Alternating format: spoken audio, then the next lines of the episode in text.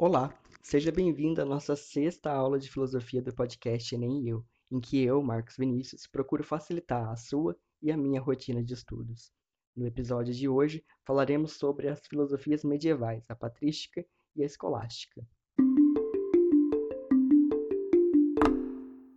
Para a gente começar, é importante primeiro contextualizar o momento da filosofia medieval. Durante esse período, a Igreja Católica conquistou um grande domínio político, tornando-se influenciadora em diversos campos sociais, como as artes, a política e a própria sociedade como um todo. A filosofia medieval é, portanto, uma filosofia baseada na fé. A patrística é a primeira corrente que surge, iniciada com as epístolas de São Paulo e o Evangelho de São João. Algumas ideias introduzidas pela patrística são a criação do mundo a partir do nada, a ideia do pecado original do homem, a ideia de Deus como trindade una e a ideia do juízo final e da ressurreição. O principal representante da filosofia patrística é Santo Agostinho, que propõe uma cristianização de Platão. Para Santo Agostinho, a fé precede a razão e existem dois conhecimentos, os sentidos e as verdades.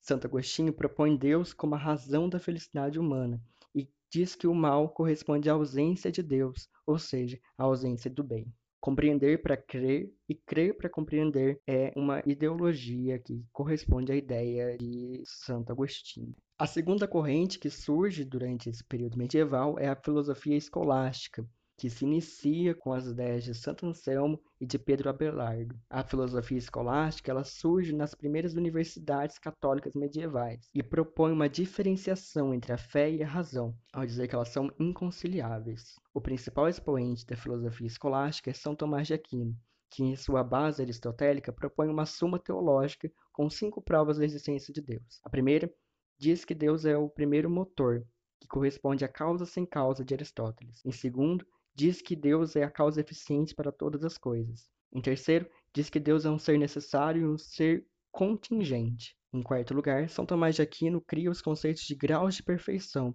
E em quinto lugar, ele diz a respeito da finalidade do ser, como prova da existência divina.